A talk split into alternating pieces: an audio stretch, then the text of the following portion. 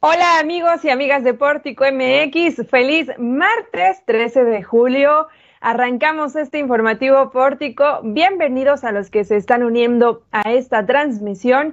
Qué gusto de encontrarnos nuevamente en este, su espacio de noticias con lo más destacado de Zacatecas, México y el mundo. Yo soy Araceli Martínez, hoy me acompañan Jesús de Ávila y Silvia Alvarado. A nombre de Juan Gómez, el titular de este espacio, vamos a llevarle a, su, a través de su dispositivo móvil la dosis de noticias que tú necesitas. Así que si ya le diste play, mejor quédate con nosotros porque esto es lo que hoy está haciendo historia. Jesús, buenas tardes, adelante. Muy buenas tardes, y buenas tardes a todos los que nos ven. Estas son las historias de este día. En 24 horas hay 10 asesinados en Guadalupe, Fresnillo y la capital. Uno de ellos se presume era enfermero. Claudia Naya arremete otra vez contra el que ella dice el peor secretario de seguridad. Sigue en aumento el consumo de droga cristal en niños. En información de salud, tercera ola de contagios pone en duda regreso a clases en Zacatecas. En pandemia, abren segunda parte de la tirolesa en la bufa. El turista es el que decide si viaja a Zacatecas, eso lo dijo el titular de la Secturs. En Información Nacional van 68 defensores y 43 periodistas asesinados con Andrés Manuel López Obrador, dice la Secretaría de Gobernación. Y Marcelo Ebrard se destapa para la elección presidencial en 2024. Además, los temas actuales en torno a la salud en la colaboración de Angélica García. Estas son las noticias de este martes, Sara. Muy bien, gracias Jesús. Y bueno, un recuerdo a todos los que nos, ya nos ven y escuchan que ya están conectados con Pórtico MX. Por favor, denle me gusta, salúdenos a través de los comentarios y ayúdenos a compartir para que esta información llegue a más y más personas. Eh, recuerde que puede mandarnos sus reportes ciudadanos al WhatsApp 492 196 9666. Estaremos atentos para abrir el diálogo con cada uno de ustedes. arrancamos con la información y es que una vez más Zacatecas es el escenario de la inseguridad del país. En 24 horas, tan solo en 24 horas, se han sumado 10 asesinatos en Guadalupe, Fresnillo y la capital. Uno de ellos se presume que era enfermero y la historia la trae Jesús de Ávila. Pues como ya lo menciona Sara, nuevamente Zacatecas es referente de violencia a nivel nacional, pues en solo 24 horas 10 personas fueron asesinadas en distintos hechos en Guadalupe, Fresnillo y la capital. En Guadalupe, una persona ahí en la calle Telégrafos fue asesinada. Confirmaron las autoridades que ya no presentaba signos vitales. Igualmente en este municipio, un taxista choca contra un domicilio en la colonia Ojo de Agua de La Palma, aparentemente con una lesión de arma de fuego. En Fresnillo, tres hombres entre 16 y 19 años fueron asesinados en la calle Leyes de la colonia Abel Dávila García. Los varones presentaban impactos de arma de fuego. Igualmente en la capital, fue la demarcación más violenta de este martes, pues se registraron seis asesinatos. El primer hecho en la calle Alejandro Volta de la colonia Mecánicos, donde tres personas fueron asesinadas al interior de una barbería. En este hecho es donde se presume uno de los jóvenes que fueron lamentablemente asesinados, pues era enfermero aquí en Zacatecas. Igualmente en la avenida Constelación de la colonia Estrella de Oro, un hombre y dos mujeres fueron encontrados sin vida por elementos de seguridad pública. Y esto no termina, puesto que hoy por la mañana una, también una persona fue reportada asesinada en el municipio de Fresnillo, un joven de aproximadamente 21 años, Sara. Nuevamente, pues lamentable que esté de nueva cuenta un, un trabajador de la, del sector de salud eh, en, estos, en esta cuenta de los, de los homicidios en Zacatecas. Habrá que verificar esta información y por supuesto que ya circula también información en redes sociales sobre la exigencia de justicia. Claro, ahora y sobre todo pues porque ya sería el tercer trabajador de la salud que ha asesinado en las últimas dos semanas. Y ante esto te comento, pues la senadora de la República por el Partido Revolucionario Institucional, Claudia Naya Mota, nuevamente arremetió en contra del titular de la Secretaría de Seguridad Pública de Zacatecas, Arturo López Bazán, pues asegura que la estrategia contra la violencia en el Estado no ha funcionado, por lo que debe dejar el cargo. En el tuit que publicó esta mañana dice, Zacatecas ha tenido muchos secretarios de seguridad, el peor ha sido López Bazán, se le ha dado como a todos tiempo para implementar su estrategia, pero vamos para atrás, así como lo usted está viendo en su pantalla. Eso fue lo que dijo Claudia Naya. Además, citó una encuesta de la casa que se dedica a estas mediciones, Massive Color, donde Zacatecas aparece como la entidad con mayor percepción de inseguridad entre los ciudadanos. Se muestra que el 67.7% de la ciudadanía se siente insegura. En, esta, en otra encuesta también de esta casa, casa encuestadora, Alejandro Tello está entre los gobernadores con menor aprobación entre la población, pues solo el 28.2% de la ciudadanía aprueba su administración, el sexto más bajo de los 32 gobernadores, Ara. Oye, pues ya es, es, en la semana es el segundo tuit que, que avienta contra, contra, el, contra el secretario de Seguridad, incluso en el primero pues pidió su renuncia, ¿no? Claro, y incluso pues este, esto fue la semana pasada con el asesinato de la doctora Marta, Marta Estela y ahora pues, ahora pide nuevamente esta renuncia ante la medición de esta casa encuestadora. Pues esperemos a ver qué contesta, por supuesto, el secretario de Seguridad también. Eh, él ha de estar eh, también pues ocupado en estos temas de la violencia, esperemos, y eh, pues en la estrategia de seguridad que mucho le hace falta al Estado. Gracias Jesús, regreso en breve contigo porque continúo con el tema precisamente de lo que ha dicho el secretario de Seguridad, es uno de los hechos por, por los que hay violencia en Zacatecas, que es la disputa del crimen organizado y el crimen organizado pues mueve la droga y se pelea a las plazas. Esto también ha dado que se aumente el consumo de la droga cristal en niños. Esta información es de Silvia Alvarado. Buenas tardes. Buenas tardes, Sara. Con el gusto de saludarte. Efectivamente, con o sin pandemia sigue el aumento en el consumo de cristal en niños de hasta desde los 10 hasta los 19 años. De acuerdo con Pedro Rodríguez de la Torre, titular de los Centros de Integración Juvenil Región Zacatecas, esta droga sintética es muy económica, cuyo precio de unos cuantos gramos oscila entre los 50 hasta los 100 pesos. Refirió que en cuanto a consumo le siguen el alcohol. Este tuvo un aumento, cifra que no precisó después la marihuana y algunas drogas sintéticas.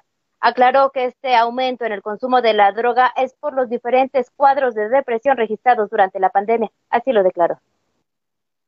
Nosotros el grupo de, edad que más acude al tratamiento con nosotros está entre los 10 y los 19 años de edad. Quienes nos reportan eh, un consumo de cristal principalmente se da en los jóvenes que están entre los 14 y los 19 años de edad. Y bueno, sí es una droga que ha bajado mucho el precio, es una droga ya muy económica, de fácil acceso, y eso ha permitido que obviamente los jóvenes se involucren en ese tipo de sustancias.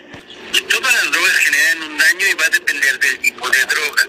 Dentro de las drogas más comunes que hablamos aquí en Zacatecas, que hablamos, hablando de carácter ilegal, que es la marihuana, la cocaína y el cristal, pero la marihuana a mediano plazo va a mostrar afectaciones a la persona que pueden verse reflejadas en la capacidad de memoria, la capacidad de retención y de atención, eh, obviamente se reduce la capacidad de respuesta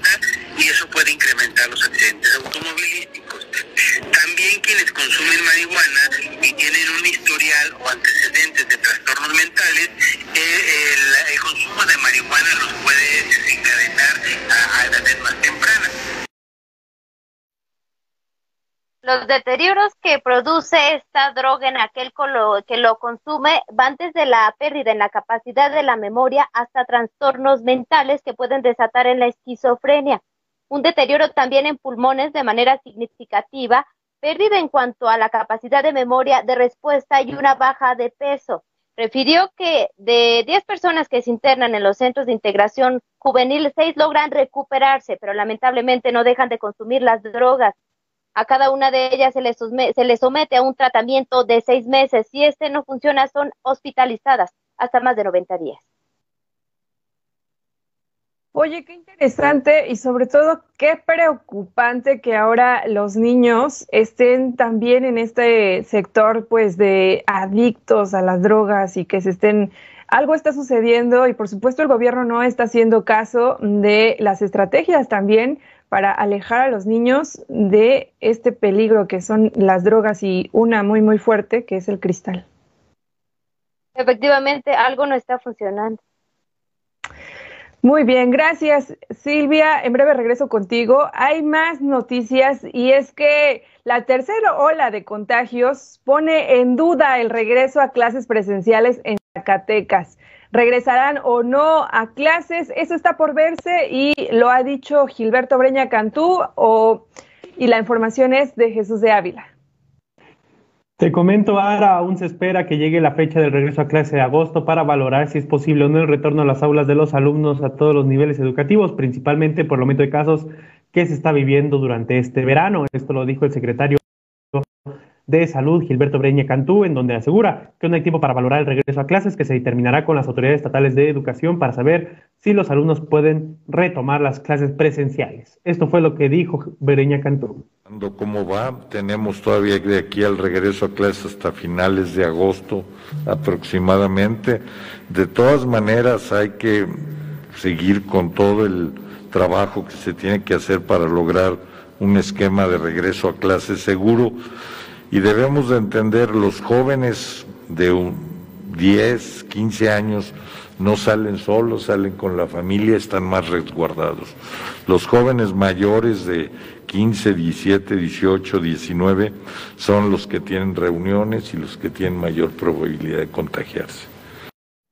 Declaró que el riesgo no está entre los menores de 10 a 15 años, pues si ellos salen de casa salen con su familia pocas veces a lugares poco aglomerados. Sin embargo, los adolescentes de 15 años en adelante son los que retomaron las fiestas y la vida social, sector que se convertirá en foco de contagio de regresar a clases presenciales.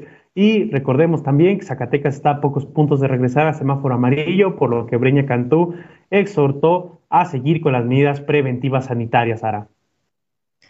Precisamente hace unos minutos, Jesús, nos llegaba el reporte de COVID-19. Hoy, 13 de julio, martes 13 de julio, hay 36 casos positivos, cero muertes y 12 recuperados. Una vez más, hay un aumento eh, en casos positivos, así que pues también el recordatorio a todos los que nos ven y escuchan, que se mantengan en casa, que mantengan las medidas de sanidad y pues que estén atentos, por supuesto, a esta información del regreso a clases. Aún no es oficial y ha puesto en duda esta tercera ola de contagios por el COVID-19. Y también aprovecho, gracias Jesús por la información.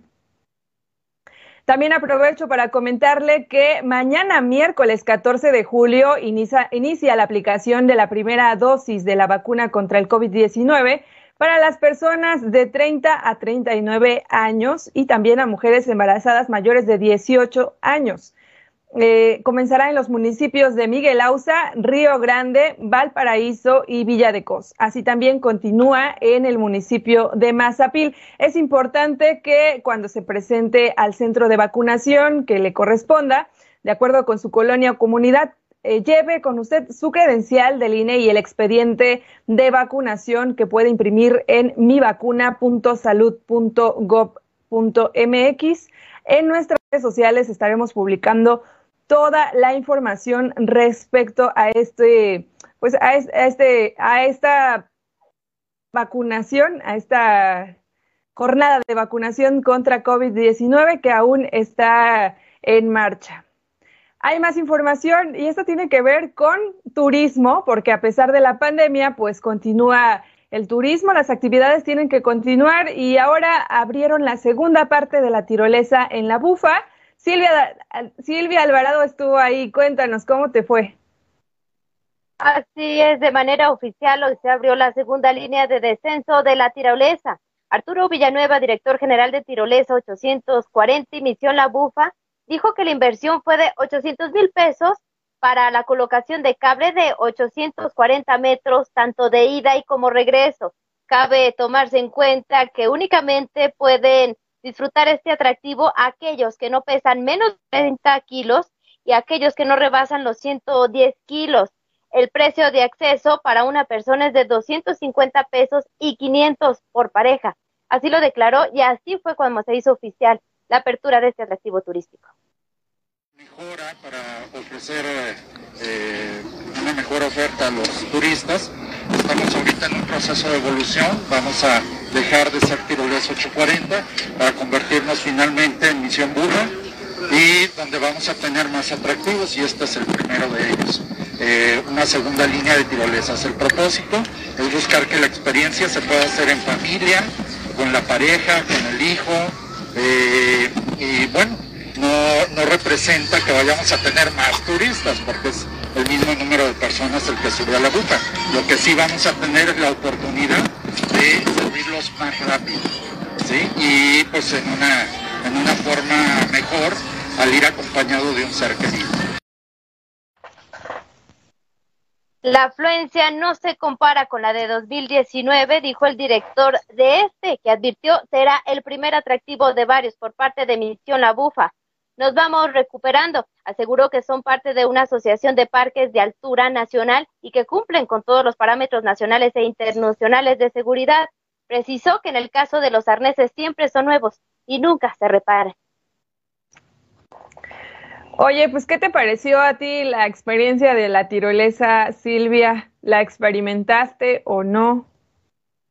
Vale bastante la pena para aquellos que tenemos miedo a las alturas o que acostumbramos a andar en ayunas. La verdad que sí es recomendable desayunar antes de disfrutar estos atractivos turísticos y no portar nada en las bolsas, llevar unos zapatos bastante resistentes y que estén muy adheridos al cuerpo porque si hay el peligro de que se pierda algún accesorio en el camino.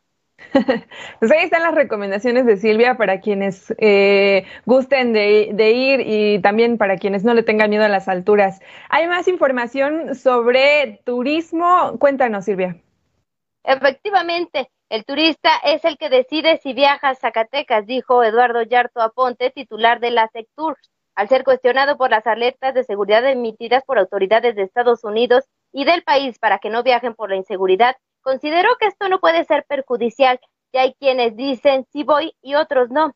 Considero que el turista sabe por dónde moverse y por dónde no porque se informan. No obstante, dijo que se pondrá en alerta a los visitantes. Aclaró que no hay problemas en el centro histórico y zonas arqueológicas, pero advirtió que no debe viajarse de noche por las carreteras. Es el turista el que al final decide. Nuestra campaña permanente ha sido eh, Zacatecas está listo, viaja cuando tú lo decidas. Entonces, aquí, si nos va a, si en caso que nos fuéramos amarillo, que pudiera bajar, probablemente sí, pero al final la decisión va a ser del turista que... Eh, qué tanto él siente, se siente este, vulnerable en esa situación. Por ejemplo, mañana tenemos una reunión con los siete gremios de turismo y el mensaje principal es no bajar la guardia. En el caso de la Sierra de Valparaíso, comentó que como sector seguirán haciendo un tema de relaciones públicas porque la situación no les permite hacer más. Yarto Aponte insistió en que a nivel personal muchos deciden viajar pese a los mensajes de las instituciones de salud que les piden quedarse en casa por la pandemia. Muy bien, muchísimas gracias por la información, Silvia. Tendremos en cuenta, por supuesto, esto justo con la información que dábamos hace un momento de la tercera hora de contagios. Entonces, eh, por, supuesto que hay que reactivar las actividades económicas, pero también con mucho cuidado y que no vayamos a caer otra vez en una ola parecida a la del año pasado y que se tengan que cerrar estos atractivos y otros. Efectivamente, hay que cuidar nuestra integridad. Gracias, Silvia. Nos vemos. Seguimos a la orden. Buena tarde.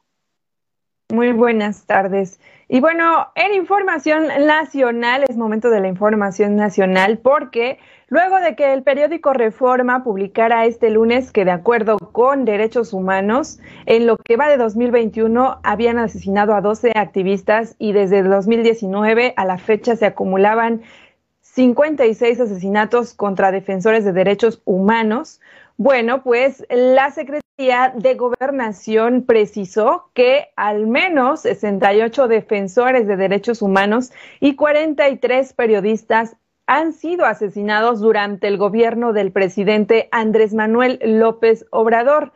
Informó que el mecanismo de protección para personas defensoras de derechos humanos y periodistas cuentan con 1.478 personas beneficiarias en la mayoría de las 32 entidades federativas, mientras que solo seis entidades cuentan con organismos locales de protección en esta materia. La dependencia recordó que el mecanismo es una garantía de protección a derechos humanos erigida por el dentro del Estado mexicano para salvaguardar la vida, integridad, libertad y seguridad de quienes ejercen el periodismo, la defensa de los derechos humanos y la libertad de expresión. Eh, esta información pues se ha dado a conocer eh, hace unos momentos sobre cuáles son los números de esta violencia que también pues la llevan de perder los periodistas y los defensores o los activistas. En otra información, también Marcelo Ebrard hoy se destapó y confirmó su aspiración por ser, para ser candidato en 2024. Durante la conferencia matutina declaró que tuvo una reunión con sus colaboradores y amigos en la que les expresó su intención de buscar la presidencia del, del país en 2024 pero les dijo, no vamos a distraernos y vamos a seguir actuando con eficiencia. Aseguró que seguirá trabajando de manera eficiente, va a respetar a los demás aspirantes y continuará preparándose para cuando lleguen los tiempos. También agradeció al presidente Andrés Manuel López Obrador que lo tome en cuenta como aspirante para el 2024. Eso es lo que dijo durante la mañanera. Eh, muy breve diría lo siguiente. Eh, en primer lugar, les dije, hay que agradecer al presidente que nos tome en cuenta. Segundo lugar, faltan dos años y medio. Dediquémonos a trabajar, seamos eficientes, respetemos a los demás. Actuemos en función de eso, no perdamos la concentración en lo que estamos haciendo. Eh, seamos consistentes, perseverantes y leales. Y por supuesto que cuando se den las normas, lleguen los tiempos, faltan, estamos a la mitad del gobierno. Cuando eso llegue, estemos preparados para participar de acuerdo a las reglas que en su momento se dan. Y eso es, en esencia, lo que ahí se dijo. Es verdad la información. Y por eso se dijo para que no haya especulación. Esa es la posición en la que yo estoy y mis colaboradores y amigos. No vamos a distraernos y vamos a seguir actuando con eficiencia. Muchas gracias. Es todo. Y bueno, es que hay que recordar que López Obrador ha mencionado en dos ocasiones a Ebrad como uno de los posibles candidatos de Morena para encabezar el Poder Ejecutivo en tres años. Aún falta mucho, pero la carrera presidencial ya se está dando. Y bueno, así la información nacional. Es momento de escuchar la colaboración de Angélica García con los temas actuales en torno a la salud. Muy buenas tardes, doctora, ¿cómo está? Hola, hola, buenas tardes. Pues estoy bien y estoy un poco preocupada también. No sé si escucharon el pulso de la salud del día de hoy, en donde López Gatel aceptó finalmente que sí estamos ya, según él, desde hace cuatro meses en la tercera ola, pero pues apenas lo admitió. Y pues claro que esto es preocupante, dado lo que la actividad que estamos viendo en nuestro estado y pues que se repite además en todo el país, ¿no? Ahora sí que es una situación social desbordada después del encierro, después de las restricciones y pues ahora vemos gente de vacaciones, en fiestas, en centros comerciales y lamentablemente y a pesar de la vacunación, pues cada vez como con más, más confiados, cuando todavía deberíamos de estarnos cuidando, ¿no? En este sentido, la Organización Mundial de la Salud, este, que como sabemos tiene su sede en Ginebra, oficialmente declaró que México está enfrentando una tercera ola de contagio COVID. Y pues este, precisamente la OMS pone en evidencia que la semana pasada el pico de casos nuevos fue con cifras similares a las que se tuvieron en diciembre del 2020 a febrero del 2021. Actualmente, a pesar de la vacunación, la, la, población más vulnerable es la de los jóvenes entre 18 y 29 años que todavía no han sido vacunados y que están teniendo una intensa actividad social. En este sentido, hay que comentar que este grupo poblacional, pues es de más difícil control también a, diferencia de los niños que están todavía más en casita, pero los jóvenes ya están totalmente fuera de, de todo cuidado y de todo control en la expansión de los contagios. Eh, cabe recordar que esta expansión de los contagios pues depende mucho de nosotros, evitando ahora sí que tener contactos directos y de corta distancia, seguirnos lavando las manos, lo que ya sabemos, seguir usando el cubrebocas, pero que lamentablemente cada vez hacemos menos.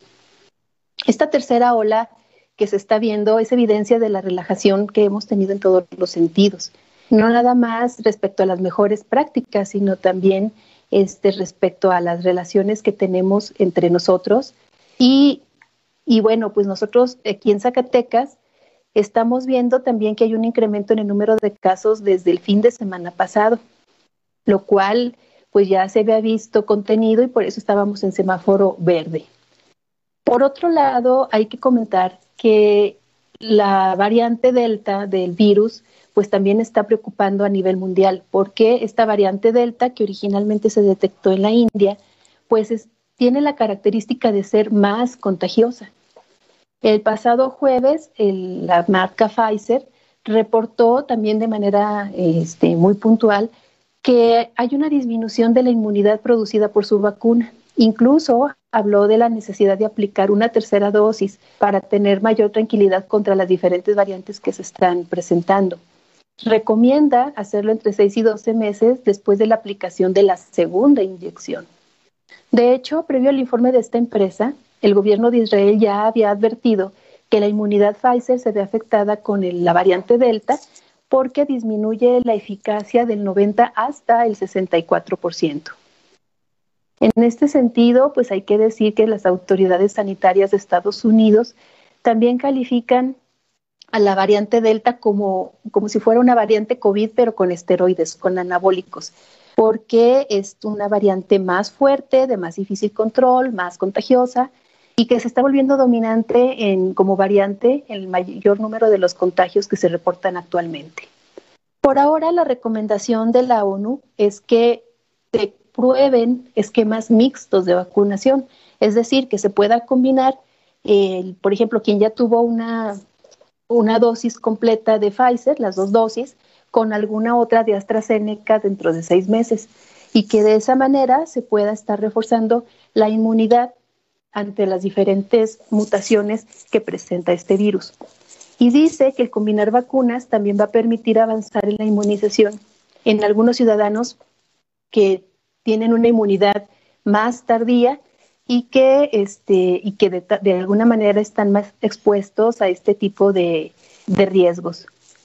En la historia, bueno, pues ya vimos que la mascarilla, cubrebocas, pues yo creo que llegó para quedarse.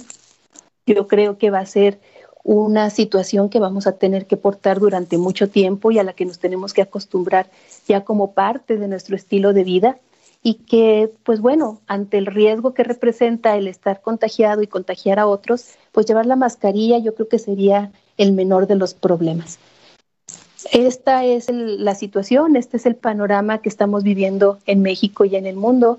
En México sería la tercera ola, en Europa ya van por la quinta ola y pues hay que hacernos a la idea, el COVID llegó para quedarse, entonces el hacer situaciones ah, otra vez de retroceso en muchas de las actividades sociales y económicas no es precisamente la solución porque entonces la afectación también pues va llevándose al entorno económico, al entorno social y educativo. En todo caso, la sugerencia tendría que ser buscar estrategias que sean factibles para la convivencia con esta nueva realidad, con la economía, con la vida social, con la educación que se ha visto tan rezagada y también con la salud, porque recordemos que cuando se dio la primera parte, la primera ola de esta pandemia, pues se dejaron de lado la atención de enfermedades crónico-degenerativas, se dejaron de lado cirugías que estaban programadas, se dejaron de lado los diagnósticos de otras enfermedades no COVID y pues tampoco podemos estar cerrando los ojos a pensar que todo el panorama epidemiológico es el COVID-19 y que todas las otras enfermedades dejan de existir. Entonces, tenemos que buscar estrategias para poder seguir con nuestra vida sin dejar de lado las otras enfermedades, sin dejar de lado las otras actividades, pero protegiéndonos de esta pandemia que, que todavía nos sigue azotando. Muy interesante, doctora. Y sí, hoy precisamente el subsecretario de Salud, Hugo López Gatel, reconocía que desde hace cuatro semanas comenzó la tercera ola de contagios por COVID-19. Sin embargo, él destaca que no han aumentado las hospitalizaciones. Podría ser que eh, también la gente se esté confiando un poco, ¿no? que la inmunidad llegue de esta manera, como creyendo que no te va a atacar tan fuerte el COVID-19 como para, para ir al hospital, pero sí te vas a contagiar, ¿no? ¿Cómo podemos también dar una recomendación al público que nos ve y escucha para que pues no, no relaje las, las medidas de sanidad? Lo que comentábamos, lo que comentábamos hace rato, recordar que el COVID no se ha ido, a pesar de la vacunación, ahí está y está cambiando. Y cada cambio es más fuerte y cada cambio implica menor protección con las vacunas estudiadas en las variantes anteriores. Entonces, lo que comenzamos a hacer cuando comenzó la pandemia respecto al lavado de manos, respecto a distancia social y respecto a usar cubrebocas es algo que tenemos que seguir haciendo sí o sí. Este, llegó para todo cuando sí llegó para quedarse y sobre todo hacerlo cuando tenemos contacto con otros, por respeto al otro, por seguridad. Entonces, los jóvenes que nos escuchan, los jóvenes que van a regresar, espero que regresen a clases, pues hacer eh, ahora sí parte de su vida cotidiana este tipo de, precauciones y pues tratar de seguir nuestra vida de la mejor manera, sí, con la mejor protección y confiándonos en que la, esta inmunización de las vacunas nos van a ayudar mucho, efectivamente disminuyen mortalidad, disminuyen hospitalizaciones, pero hay personas que son más sensibles, hay personas que tienen comorbilidades y que si a nosotros no nos hace nada porque estamos más sanos o más jóvenes, a otros sí lo puede matar. Y ese otro puede ser alguien de tu casa yo creo que eso serían las palabras correctas para que les llegue a todos los que nos ven y escuchan. Muchísimas gracias por su colaboración, doctora. Que tenga un feliz martes. igualmente, feliz semana. Hasta luego. Hasta luego. Es la doctora Angélica García. De, que nos da la colaboración de cada semana que tiene que ver con temas de salud. Muchísimas gracias y también muchísimas gracias a los que están conectados y a los que nos dieron like y un comentario, a Laura Delia Hernández, a Lucy Vargas, a Lupita de Ávila, a Clau Gómez, a Mariana, a Victoria Macía, Macías. Muchísimas gracias por haber estado con nosotros. Llegamos al final de este espacio informativo. Recuerda que puedes leer toda la información veraz y objetiva a través de Pórtico MX. Lo invito también a que se mantenga conectado en nuestras redes sociales. Búscanos como Pórtico arroba pórtico WMX. Si nos vio y nos escuchó, no olvide dar me gusta, dejar, dejar su opinión en los comentarios y ayúdenos a compartir para que esta información llegue a más y más dispositivos móviles. Recuerde mandar también sus reportes ciudadanos al WhatsApp 492 196 9666. El equipo le dará seguimiento a todas sus dudas y peticiones. Muchas gracias a quienes hacen posible estos minutos, a mis colegas Jesús de Ávila, Silvia Alvarado, a Valeria Guardado, en Pórtico Querétaro a Fátima Gómez, al gurú informático que está en los controles técnicos y por supuesto a Juan Gómez, el director general. Yo soy Araceli Martínez, tú estás muy bien informado desde Pórtico MX, nos vemos la próxima.